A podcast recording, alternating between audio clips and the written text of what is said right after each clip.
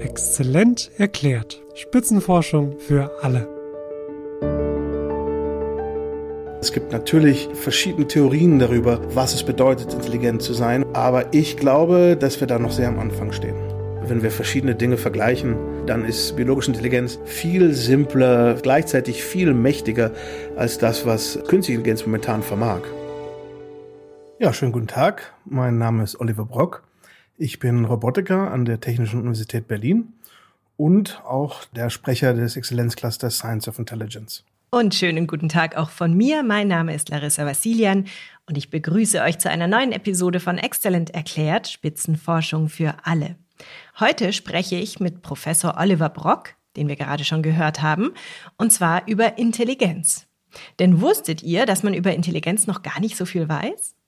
Fangen wir also wie immer ganz von vorne an. Was ist denn Intelligenz?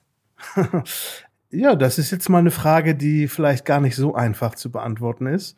Aber ich fange mal an mit dem, wo sich die meisten Leute vielleicht einig sind. Es gibt etwas, was wir messen können, was mit den kognitiven Fähigkeiten von Menschen zu tun hat. Diese Messungen sind Intelligenztests und da kommt dann irgendeine Zahl raus. Was die bedeutet, na gut, das ist dann praktisch definiert als Intelligenz. Aber was bedeutet das im praktischen Leben? Was bedeutet das wirklich als kognitive Eigenschaft oder kognitive Fähigkeit von Menschen? Das ist sehr umstritten und unklar. Wir wissen nur, dass diese Zahl, die daraus kommt, sehr viel vorhersagt über das Leben von Menschen, über die Fähigkeiten von Menschen, wohl bemerkt auf der Populationsebene. Also es ist nicht so, dass ich die Zahl, die Intelligenzquotienten von einem Menschen, einem Individuum kennen kann und damit das Leben dieses Individuums vorhersage. Wenn ich mir aber zwei Millionen Menschen angucke und die irgendwie nach Intelligenzquotient aufteile, kann ich grob statistische Vorhersagen machen, was in dem Leben dieser Menschen passiert. Das ist eine ganz wichtige Sache bei so einem heiklen Thema wie Intelligenz, dass man nicht vergisst zu unterscheiden zwischen einer Einzelperson und der Statistik, die über eine große Gesamtpopulation erstellt wurde. Ja, also dieser Intelligenzquotient ist praktisch die erste Definition von Intelligenz. Man sagt, Intelligenz ist das, was der IQ-Test misst. Und dass das, wie gesagt, relevant ist und bedeutsam, das belegt die Vorhersagekraft dieser Zahl. Es gibt natürlich in der Psychologie, in der Kognitionswissenschaft, Neurowissenschaften und so weiter verschiedene Theorien darüber, was es bedeutet, intelligent zu sein und wie wir diese Fähigkeiten verstehen und erklären und replizieren können. Aber ich glaube, dass wir da noch sehr am Anfang stehen. Sie haben gerade gesagt, es sei ein heikles Thema. Warum denn? Weil ich glaube, die Menschen eben nicht wirklich verstehen, was Intelligenz ist und was diese Aussagen, die man im Kontext von Intelligenz trifft, bedeuten. In der Vergangenheit wurde mit dem Thema Intelligenz viel Missbrauch betrieben in der Wissenschaft und in der Politik. Und ich glaube, deswegen sind die Menschen sehr vorsichtig. Zu Recht. Gibt es verschiedene Arten von Intelligenz? Also ich denke an das Schlagwort emotionale Intelligenz zum Beispiel. Ich glaube, das ist eine Konsequenz der Tatsache, dass wir nicht wirklich wissen, was Intelligenz ist. Dass Leute anfangen, dieses Phänomen Intelligenz zu unterteilen und verschiedene Arten von Intelligenz herausdifferenzieren zu wollen. Gerade emotionale Intelligenz ist was, was umstritten ist, ob es das tatsächlich wirklich so gibt. Die Leute haben äh, mathematische Intelligenz, verbale Intelligenz, körperliche Intelligenz und so weiter. Es gibt die verschiedensten Ausprägungen von Intelligenz. Aber letztendlich führt dann doch alles wieder zurück auf diesen einen Faktor, der heißt G für generelle Intelligenz. Und es stellt sich heraus, dass dieser eine Faktor G sehr indikativ ist, auch dafür, wie Individuen in diesen ganzen anderen Tests abschließen. Das heißt, solange wir nicht wissen, was Intelligenz wirklich operativ ist, macht es vielleicht Sinn, sich Teilphänomene anzugucken. Aber es kommt immer wieder darauf hin zurück, dass es doch tatsächlich eine dem Ganzen zugrunde liegende Fähigkeit geben könnte, die all diese anderen Teilintelligenzen, sage ich mal, erklären kann. Intelligenz hat man oder man hat sie nicht. So könnte man meinen. Aber interessant wäre natürlich zu wissen, wie Intelligenz entsteht also welche Voraussetzungen es braucht, um intelligent zu sein. Naja, das kann man auf verschiedenen Wegen beantworten. Der eine ist im Grunde genommen die Evolution. Wie haben sich Lebewesen von einzelligen Algen bis hin zu den Spezies, die wir jetzt kennen, entwickelt. Wo ist der Punkt, wo man sagt, jetzt ist auf einmal Intelligenz entstanden. Das ist der eine Weg und ich, ich finde das ziemlich schwer. Ne? Gerade diese Frage, gab es einen Tag in der Geschichte der Erde, an dem Intelligenz erfunden wurde? Ich glaube da nicht dran. Ich glaube, dass Intelligenz letztendlich eine kontinuierliche Fähigkeit ist, komplexeres Verhalten an den Tag zu legen. Und während der Evolution haben auch die ganzen Lebewesen es vermocht, immer komplexeres Verhalten an den Tag zu legen. Und wir reden jetzt von Intelligenz, können das aber auch gar nicht wirklich abgrenzen, haben historisch immer sehr geglaubt, dass Menschen die einzige Spezies sind, die Intelligenz an den Tag legt, haben aber jetzt festgestellt, dass es sehr viele Spezies gibt, die Verhalten an den Tag legen, das wir als intelligent bezeichnen müssen, im Vergleich auch zu Menschen. Dann kann man natürlich versuchen, und das ist Teil dessen, was wir in dem Cluster Science of Intelligence versuchen, man kann versuchen, Intelligenz nachzubauen. Und das ist äh, frei nach dem Nobelpreisträger und Physiker Richard Feynman, der gesagt hat, ich kann nur das wirklich verstehen, was ich auch nachbauen kann. Das ist nicht wörtlich zitiert. Und so versuchen wir also innerhalb dieses Forschungszusammenschlusses von ganz vielen verschiedenen Disziplinen, die sich alle mit dem Thema Intelligenz beschäftigen, versuchen wir herauszufinden, was es bedarf, genau wie Sie vorhin gefragt haben, was es bedarf, damit Intelligenz entsteht. Ich würde nicht sagen, dass wir mit diesem Forschungsprogramm fertig sind. Das ist, glaube ich, etwas, was vielleicht Jahrzehnte, wenn nicht Jahrhunderte dauert. Aber ich würde schon sagen, dass wir anfangen, eine Idee davon zu haben, was daran beteiligt ist. Welche Disziplinen kommen denn in Ihrem Cluster zum Beispiel zusammen und was erhoffen Sie sich davon? Wir unterteilen da ganz grob in die sogenannten analytischen Disziplinen. Das sind diejenigen, die sich mit der existierenden natürlichen Intelligenz beschäftigen also Psychologie, Neurowissenschaften, Philosophie, Verhaltensbiologie, aber auch Erziehungswissenschaften. Die untersuchen alle verschiedene, sagen wir mal, Agenten, die sich intelligent verhalten und auch verschiedene Verhaltensweisen. Und demgegenüber stehen die synthetischen Disziplinen. Das ist dann Robotik, Computer Vision, maschinelles Lernen, künstliche Intelligenz und Regelungstechnik was versprechen wir uns davon, so ein breites Spektrum von Disziplinen zusammenzuführen? Nun, jede dieser Disziplinen kommt mit einer eigenen Perspektive, mit einer eigenen Menge an Methoden und Erkenntnissen. Und diese Erkenntnisse zusammenzuführen, auf Konsistenz zu prüfen, Unterschiede oder Widersprüche aufzulösen und Gemeinsamkeiten als Absprungspunkt für die nächste wissenschaftliche Untersuchung zu benutzen, das ist das, was wir uns davon versprechen. Ne? Wir, wir glauben, dass all diese Disziplinen etwas dazu beitragen und dass wenn Wissenschaftler und Wissenschaftlerinnen aus diesen verschiedenen Disziplinen zusammenkommen, dass dann die Fragen entstehen, die uns wirklich voranbringen. Im Cluster wurden drei Arten identifiziert, sich intelligent zu verhalten.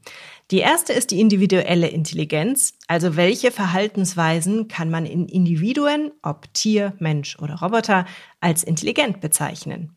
Wenn sich dann mehrere Individuen zusammentun und sich soziale Interaktion ergibt, zum Beispiel in einer Lernsituation, reden wir von sozialer Intelligenz. Da kann es sein, dass die Einzelnen etwas schaffen, was sie alleine vielleicht nicht erreichen hätten können. Dann gibt es eine dritte Art von intelligentem Verhalten, die nennt sich kollektive Intelligenz. Da finden sich wieder viele Individuen zusammen, die müssen aber nicht unbedingt selber intelligent sein. Aber was sich aus der Interaktion dieses Individuums mit seinem Kollektiv ergibt, das ist intelligent. Ein Beispiel dafür sind Ameisen mit ihren durchaus komplexen Ameisenbauten. Ja, das sind diese drei groben Kategorien. Der Beispielverhalten, also bei der individuellen Intelligenz haben wir als Beispiel gewählt, dass ein Individuum aus einem Escape Room entkommen soll. Ist vielleicht einigen Hörern und Hörerinnen bekannt. Das sind so Räume, in denen man Rätsel lesen muss, um, um rauszukommen. Wir haben das als Beispiel gewählt, weil man die natürlich sehr leicht machen kann. Man muss nur einen Knopf drücken dann geht die Tür auf. Und man kann die sehr schwer machen, dass man auch wirklich äh, sehr komplexe Probleme lösen muss, um rauszukommen für die soziale Intelligenz haben wir eben genau dieses Beispiel des Lehrer- und Schüler-Konstellationen ähm, gewählt. Also die Idee, dass ein Kommunikationspartner dem anderen etwas beibringt und in der kollektiven Intelligenz haben wir das Collective Shepherding. Also Shepherding ist eigentlich Schafe hüten, aber das ist hier viel allgemeiner gemeint. Also einfach letztendlich einem sich lose verhaltenden Kollektiv ein gewisses Verhalten einprogrammieren, indem man mit einem anderen Kollektiv versucht, das erste zu beeinflussen. Äh, das sind so diese drei Verhalten, die wir versuchen als Test zu benutzen, ob wir bereits verstanden haben, was notwendig ist, um diese drei Arten von Intelligenzen an den Tag zu legen.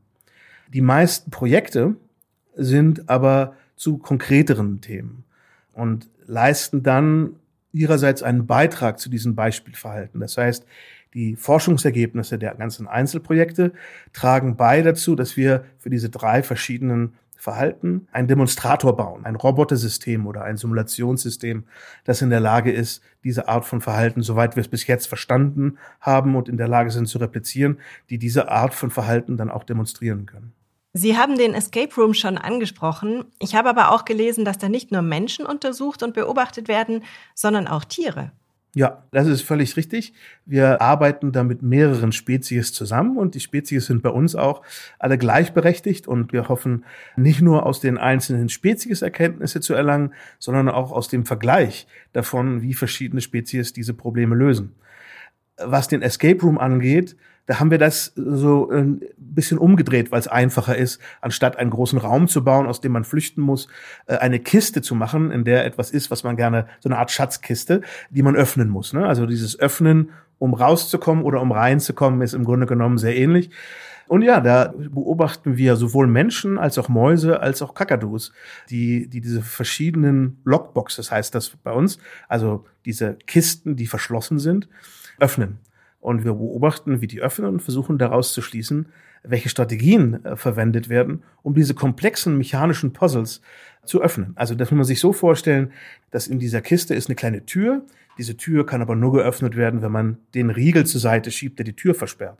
Der Riegel ist aber selbst blockiert durch eine Art Rad. Dieses Rad muss aber erst gedreht werden, bevor man es entfernen kann. Man kann es aber nur drehen, wenn man vorher einen Stift, der in dem Rad steckt, rauszieht und so weiter und so fort. Man kann sich das vorstellen, dass das eine, eine ganze Sequenz von sich gegenseitig blockierenden mechanischen Teilen ist, die in der richtigen Reihenfolge entfernt werden müssen, um dann letztendlich die Tür in der Box zu öffnen. Und äh, der Kakadu findet dann da eine Cashewnuss dahinter, einer der Lieblingssnacks von Kakadus und eine sehr große Motivation anscheinend, um, um diese Lockbox zu öffnen. Hat denn aber dann nicht bei der Intelligenzforschung auch die Erfahrung eine ganz große Rolle, weil ich, ich dachte jetzt gerade, als Sie das mit den Tieren erzählt haben, an einen Versuch, den ich mal gesehen habe von Orang-Utans, die ein Röhrchen hatten, da war eine Erdnuss unten drin, also eine, die noch nicht geschält war. Und sie kamen mit dem Finger da nicht ran und auch mit Stöckchen und so hat das nicht geklappt und sie konnten es nicht umdrehen. Und dann hatten sie noch ein Glas Wasser in der Nähe und haben dann eben Wasser reingeschüttet und durch den Auftrieb kam die Nuss nach oben. Da wäre ich ehrlich gesagt nicht so schnell drauf gekommen, aber ich versuche auch nicht ständig irgendwie an Essen zu kommen, weil ich muss nur einen Kühlschrank aufmachen. Also hat dann nicht auch die, die Lebenserfahrung in bestimmten Bereichen, spielt die nicht eine ganz große Rolle? Auf jeden Fall. Und es ist ja nicht nur die Lebenserfahrung des einzelnen Individuums, sondern es ist ja im Grunde genommen die Erfahrung der gesamten Spezies, die sich auf die eine oder andere Weise im genetischen Rüstzeug, was die Tiere oder auch die Menschen mitbekommen, widerspiegelt. Und das macht es auch schwer, denn wir versuchen natürlich rauszukriegen, ich arbeite an einem Projekt mit den Kakadus, deswegen erzähle ich jetzt mal von den Kakadus. Wir versuchen natürlich rauszufinden, wie der Vogel in der Lage ist, das Problem zu lösen. Und um das zu verstehen, müssten wir aber natürlich wissen, was sind die Dinge, die der Vogel schon vorher mitbringt, die der Vogel schon vorher kann. Wir wissen, dass einige von den Dingen tatsächlich genetisch angeboren sind. Also, dass bestimmte Verhaltensweisen, zum Beispiel mit Stöcken zu interagieren und Stöcke in Löcher reinzustecken, das machen Kakadus äh, von Anfang an, ohne dass man es ihnen beibringen muss. Diese mechanischen Teile sind natürlich nicht etwas, was sich in der natürlichen Umwelt von Kakadus befindet.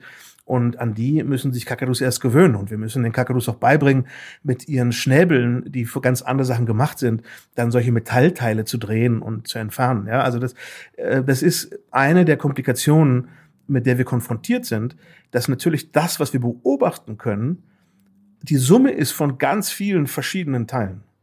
Und wir müssen versuchen, auseinander zu, zu dröseln, ja, welche, welche Dinge welchen Beitrag zu dem beobachteten Verhalten geleistet haben. Das ist eine der Herausforderungen, die sich uns stellen und äh, wo wahrscheinlich auch neue wissenschaftliche Methoden äh, erforderlich sind, um das zu bewältigen. Plus auch eine wahnsinnige Gedächtnisleistung. Man muss sich ja auch all das merken, was man gelernt hat. Wenn man das gleich wieder vergessen würde, wäre es mit der Intelligenz auch nicht so weit her, oder? Also auf jeden Fall ist natürlich Gedächtnis eine ganz wichtige kognitive Fähigkeit. Aber das reicht natürlich nicht aus. Man muss wissen, in welchem Kontext man welche Erfahrung oder welches Gedächtnis, welchen Gedächtnisinhalt abrufen muss. Also Sie haben das Beispiel erwähnt mit der Erdnuss und dem Wasser. Natürlich müssen die Affen vorher beobachtet haben, dass Erdnüsse schwimmen und müssen irgendwie diesen Schluss gezogen haben, ah ja, wahrscheinlich, wenn ich das Wasser da reinkippe, dann wird die Erdnuss nach oben schwimmen. Dieser Moment, wir wissen nicht mal, ob das ein Moment ist, ja, oder ob das etwas ist, was sich langsam entwickelt. Aber wir kennen das ja auch von uns selbst, ne? Dieser, dieser Aha-Moment, wo wir sagen, ah, jetzt, jetzt haben wir verstanden, wie es geht, jetzt kennen wir die Lösung. Ob es den tatsächlich so gibt, wo der herkommt, wie man den herbeiführt, das äh, sind alles wunderbare Fragen, mit denen wir uns beschäftigen, aber wo wir noch keine abschließende Antwort haben. Wie kamen Sie denn auf den Kakadu? Der war mir als Forschungstier neu. Hat der bestimmte Eigenschaften? Ja, der Kakadu ist extrem neugierig und scheint auch sehr clever zu sein. Und er hat diese Prädisposition, mit Werkzeugen zu interagieren. Also ob das jetzt kleine Stöcke sind, aber Kakadus bauen sich auch selber Werkzeuge. Ne? Also die können von einem Holzstück ein Span, ein, eine lange Stange abknabbern, um diese dann zu benutzen, um Essen zu holen aus einer Situation, wo sie sonst nicht rankämen. Ich stelle mir jetzt so einen Kakadu vor. Der hat sich im Laufe seines Lebens natürlich einiges an Wissen angeeignet. Der hat durch Ausprobieren Dinge gelernt, sich vielleicht auch was von anderen Tieren abgeguckt. Oder Menschen haben ihm etwas beigebracht. Um aber wirklich die Intelligenz der Tiere zu erforschen, müssen sie ja wie eine leere Leinwand sein. Also am besten Babys. So stelle ich mir das zumindest vor. Also erstmal die Kakadus sind in Österreich mit einer Kollaborateurin von uns, die Alice von Auersberg, die ist an der Uni Wien und hat außerhalb von Wien eine große Voliere mit diesen Goffin-Kakadus, die in Indonesien normalerweise wohnen und aber jetzt aus Indonesien gar nicht mehr exportiert werden dürfen. Das heißt, in dieser Voliere wachsen diese Kakadus zusammen heran, pflanzen sich auch fort. Das heißt, da werden neue Kakadu-Babys geboren. Aber natürlich ist es nicht möglich, die total in Isolation großzuziehen. Und es gibt natürlich auch, also die, die leben 50 Jahre lang, diese Kakadus. Das heißt, wenn ein Kakadu erstmal ein Experiment gemacht hat, eben aufgrund der Gedächtnisleistung von den Kakadus, kann er dann dieses Experiment nicht nochmal machen. Also auch das ist eine schwere Sache wo man sich gut überlegen muss, mit welchem Kakadu mache ich jetzt welches Experiment? Welche Vorerfahrungen hat dieser Kakadu in anderen Experimenten bereits gemacht? Ja, das sind aber, glaube ich, Randbedingungen, denen wir uns stellen müssen. Wir können nicht die Kakadus einfach in Isolation aufwachsen lassen, nur um sozusagen einen gedächtnissauberen Vogel zu haben. Dazu muss ich noch sagen, dass die Art von Experiment, die wir machen, für die in, in Österreich überhaupt nicht als Tierexperiment gilt, sondern einfach nur als Bereicherung des Umfelds der, der Kakadus. Ja, das ist sozusagen Spaß für die. Die werden nicht gezwungen, das zu machen. Die haben immer genug zu trinken und zu essen. Also es gibt keinen Druck, den wir auf die Vögel ausüben, um das zu machen, sondern die machen das tatsächlich, weil sie sehr, sehr neugierig sind. In Indonesien sind die ein bisschen eine Plage, weil die, wenn man das Fenster offen lässt, in Häuser reinfliegen und dort Schubladen öffnen und alles rausholen und eben sehr, sehr explorativ sind. Die anderen Tiere, von denen ich auf Ihrer Clusterseite gelesen habe, sind Fische. Und das hatte ich jetzt bei Intelligenz dann doch auch nicht so erwartet. Warum Fische? Jede Modellspezies hat irgendwie ihre eigenen Vor- und Nachteile. Sie haben eben gerade von diesem Anfangszustand gesprochen, der so rein und pur wie möglich sein sollte. Bei den Fischen gibt es zum Beispiel äh, eine positive Eigenschaft, die wir ausnutzen können, nämlich, dass wir genetisch identische Fische haben können. Die pflanzen sich ungeschlechtlich fort. Das heißt, die Kinder sind identische Kopien genetisch der Mutter. Und so können wir also viele Fische untersuchen und ausschließen, dass das, was wir beobachten, die Unterschiede im Verhalten daran liegen, dass es da genetische unterschiedliche Voraussetzungen gibt. Dann ist natürlich auch besonders interessant an Fischen, dass sie in Schwärmen leben und sich in Schwärmen verhalten, dass sie relativ einfach zu halten sind. Ja, äh, und, und so, so decken wir halt mit den verschiedenen Spezies, die wir beobachten, ein ganzes Spektrum an verschiedenen Verhaltensweisen, Intelligenzstufen kann man vielleicht mal sagen, und Randbedingungen ab. Und all das ermöglicht es uns, ein flächendeckendes Bild zu bekommen von dem, wie das, was Intelligenz ist, von dem wir noch nicht wissen, was da wirklich dahinter steckt, sich auswirkt und in welchem Verhalten es sich niederschlägt. Jetzt haben wir viel über Tiere geredet, aber eigentlich sind Sie ja Robotiker. Wie kommt denn jetzt die Robotik in dieses Cluster rein? Ja, die Robotik ist einfach nur eine Spezies für uns. Ob wir jetzt untersuchen, wie ein Kakadu sich verhält oder uns anschauen, welche Verhaltensweisen ein Roboter an den Tag legt, ist ja erstmal das Gleiche. Wir, wir beobachten das Verhalten, wir erstellen Statistiken über das Verhalten und versuchen zu erklären, warum das Verhalten sich aus den Faktoren in der Umwelt so oder so entwickelt hat. Dann ist natürlich ein ziemlich großer Unterschied zwischen den ganzen biologischen Spezies, die wir untersuchen, und der robotischen Spezies. Aber auch das ist ein Vorteil für uns. Denn während wir nicht in den Kopf des Kakadus reinschauen können, wenn wir nicht sehen können, welche Vorerfahrungen hat denn dieser Kakadu, hat er vielleicht schon mal bei einem Artgenossen zugeschaut, wie er irgendwie ein anderes Rätsel gelöst hat und hat sich das gemerkt. All das können wir beim Kakadu nicht wissen.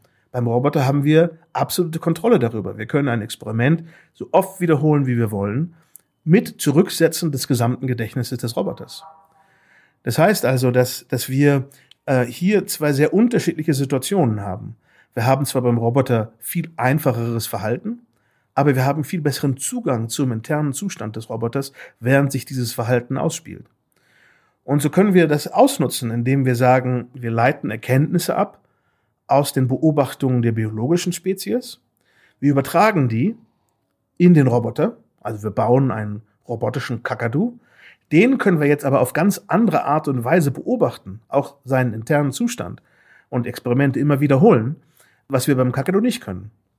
Jetzt können wir also auf dem Robotersystem Hypothesen darüber untersuchen und ableiten, was tatsächlich in der Intelligenz zugrunde liegen könnte und diese dann wiederum auf der analytischen Seite, also mit den biologischen Spezies, testen. Und so ergibt sich ein Kreislauf zwischen den biologischen Spezies und der synthetischen Spezies oder den synthetischen. Wir haben ja viele verschiedene Roboterarten im Cluster. Und wir hoffen, dass diese Schleife zwischen diesen beiden Seiten sich, also wir, wir hoffen es nicht, das hat sich bereits erwiesen, dass die sich als unglaublich einsichtsreich erweist und ein ganz wichtiges Element daran ist, wie wir Intelligenz untersuchen. Ich bin gerade drüber gestolpert, als Sie sagten, Roboter als eigene Spezies, weil ich mir dachte, ein Kakadu hat ja seine Jahrtausende an Evolution hinter sich und ist schon ein fertiges Wesen und der Roboter ist ja immer mit uns Menschen als Spezies verbunden, weil er erschaffen wurde und weil man ihm ja bestimmte Fähigkeiten gibt und andere vielleicht nicht gibt. Also da immer schon so eine Manipulation eigentlich stattfindet, oder? Also Spezies ist beim Roboter natürlich eine Metapher.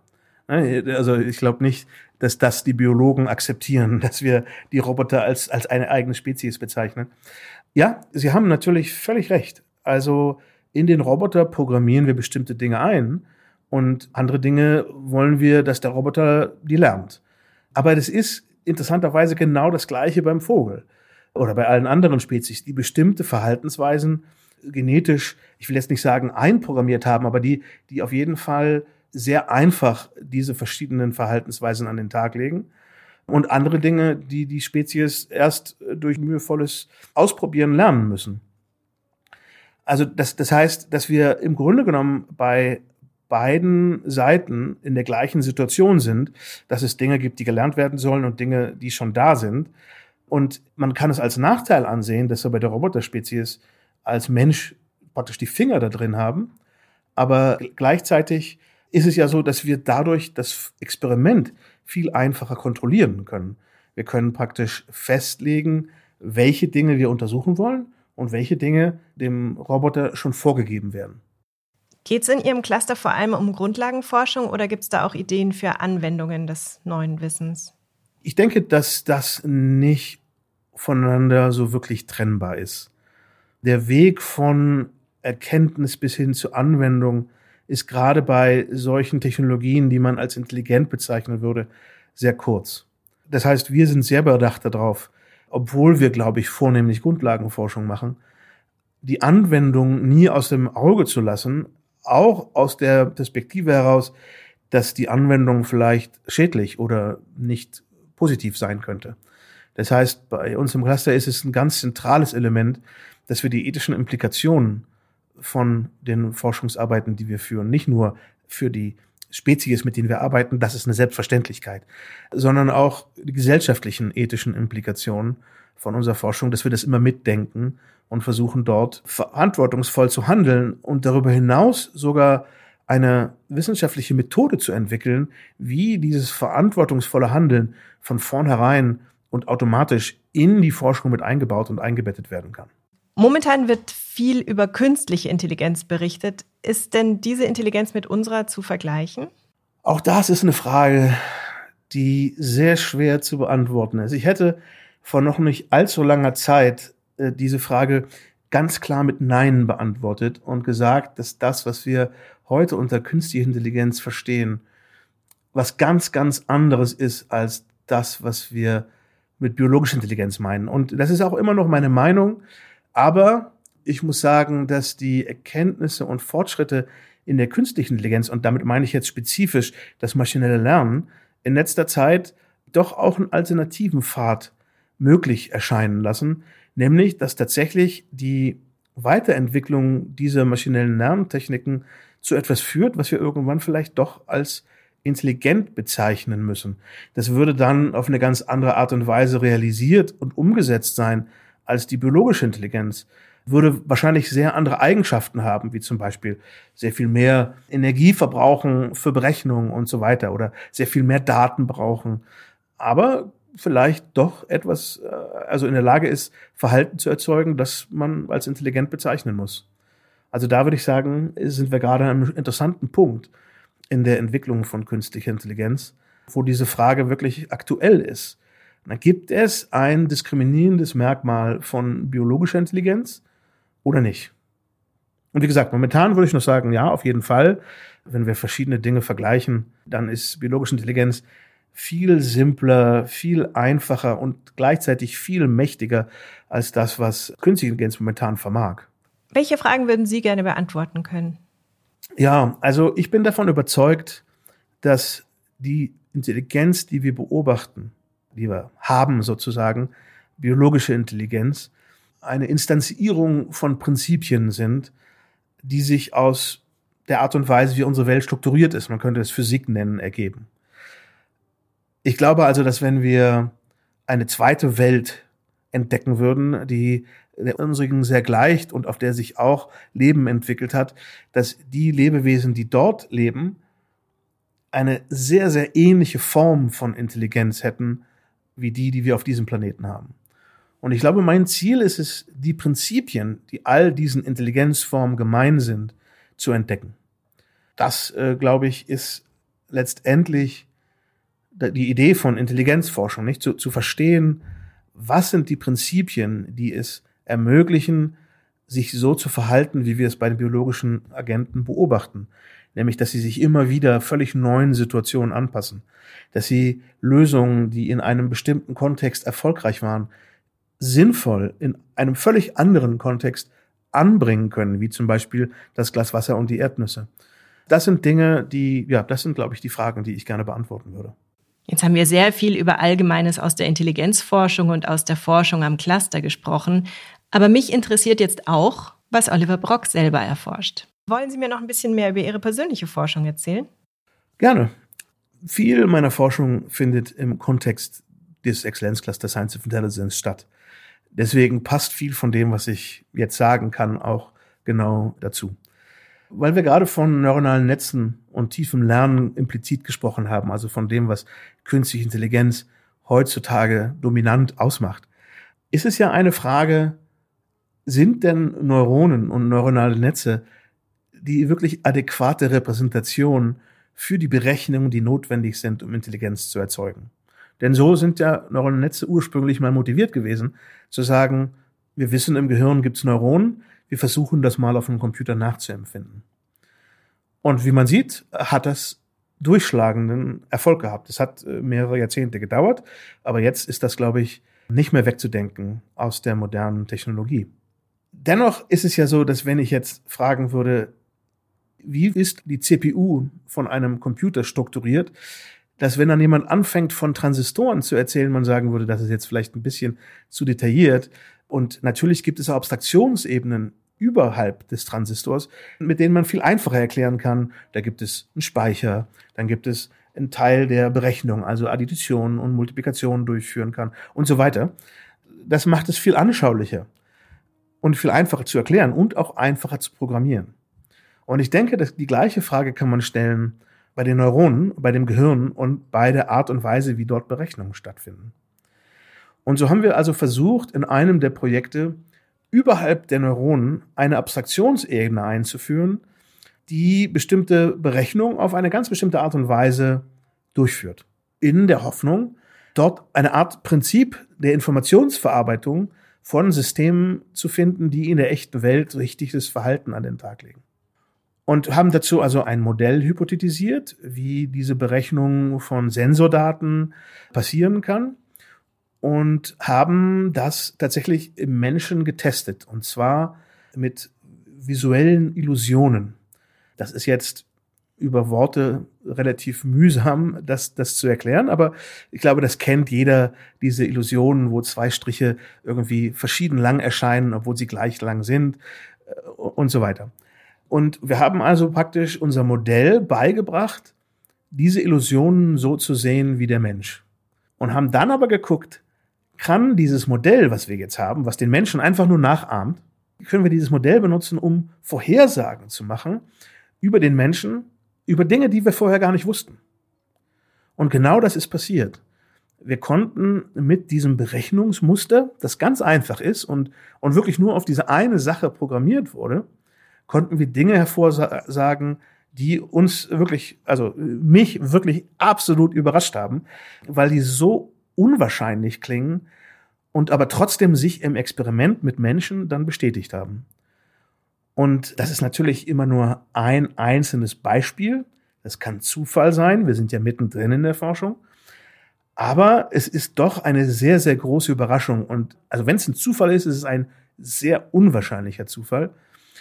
Und ja, jetzt sind wir also in der Situation, hoffen zu dürfen, dass diese Berechnungsmuster, die wir dort implementiert haben, tatsächlich vielleicht ein verallgemeinbares Muster darstellen, das sich im Gehirn wiederfindet, in der, Informat in der, in der Art und Weise, wie das Gehirn Informationen verarbeitet. Können Sie ein Beispiel nennen für diese Vorhersagen oder ist es zu abstrakt oder zu schwierig zu erklären? Also ich, ich kann es versuchen. Im Grunde genommen sieht das aus wie so eine Kompassrose. Das sind so zwei vierzackige Sterne, die so überlagert sind. Und die sind farbig ausgefüllt.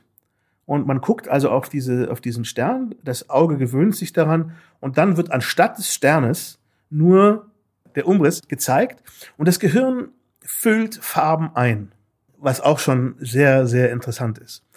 Aber jetzt kann man alle möglichen Tricks damit machen. Man kann also, wenn man den Umriss zeigt, den leicht drehen oder größer machen und kleiner machen und gucken, wie robust ist dieser Effekt des Einfüllens oder unter welchen Umständen kann man ihn abschalten oder welche Farben äh, werden von dem Gehirn eingefüllt, weil es nicht die ist, die eigentlich da war zum Beispiel. Und ja, jetzt haben wir also versucht, mit diesem Modell vorherzusagen, was der Mensch bei verschiedenen Variationen dieses Experiments sehen würde.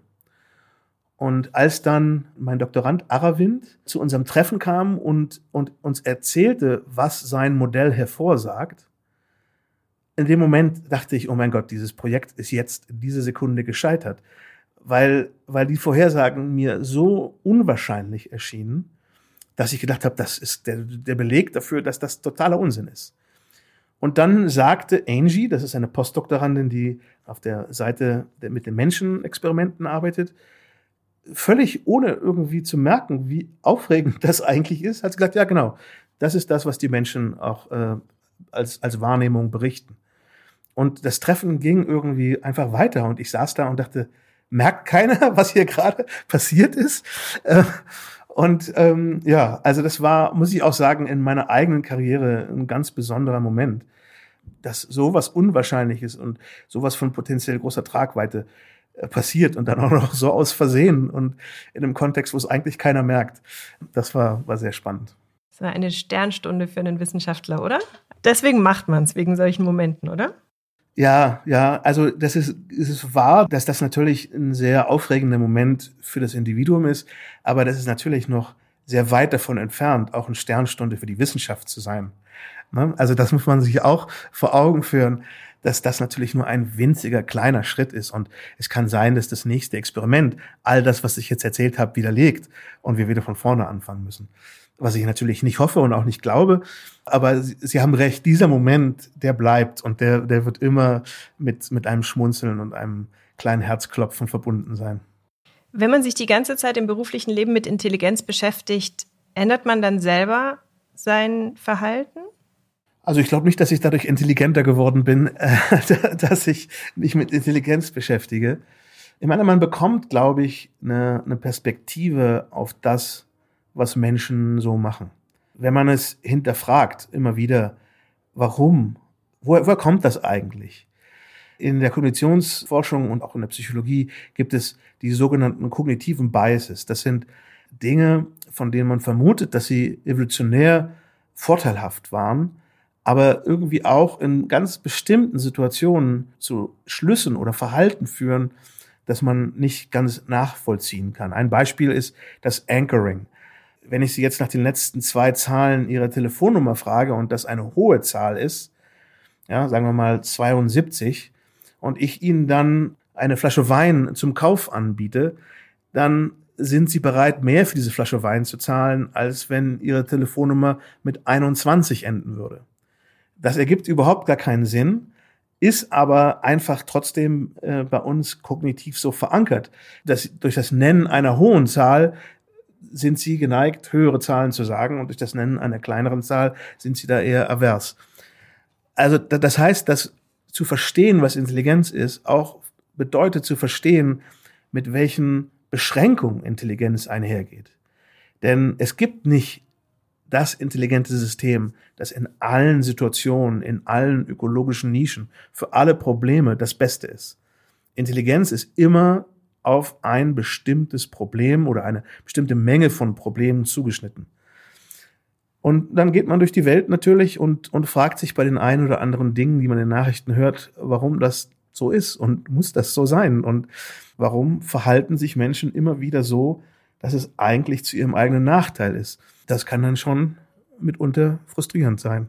Ich bin schon durch mit meinen Fragen, aber die letzte Frage kann ich mir nicht verkneifen. Und zwar, kann man Intelligenz besitzen und trotzdem dumm sein? Natürlich. Also das ist ja, das, das ist, glaube ich, das Schicksal der Menschheit. Ich meine, ein Teil von Intelligenz ist zu wissen, welchen Teil der Realität man ausblenden muss, um metabolisch effizient, intelligent handeln zu können. Wenn ich alle Möglichkeiten immer erwägen müsste, dann würde ich bei der Entscheidung, was frühstücke ich heute, zwei Jahre da sitzen und verhungern. Das heißt, es ist absolut essentiell für Intelligenz, einen Fokus zu haben auf die Dinge, die wichtig sind, vermeintlich wichtig sind für die Dinge, die gerade aktuell anstehen. Und in dieser Selektion besteht auch die Gefahr der Dummheit. Ich meine, das ist eine Frage der Perspektive. Von außen betrachtet mag das dumm erscheinen, auch wenn hochintelligente Mechanismen gerade am Werk sind.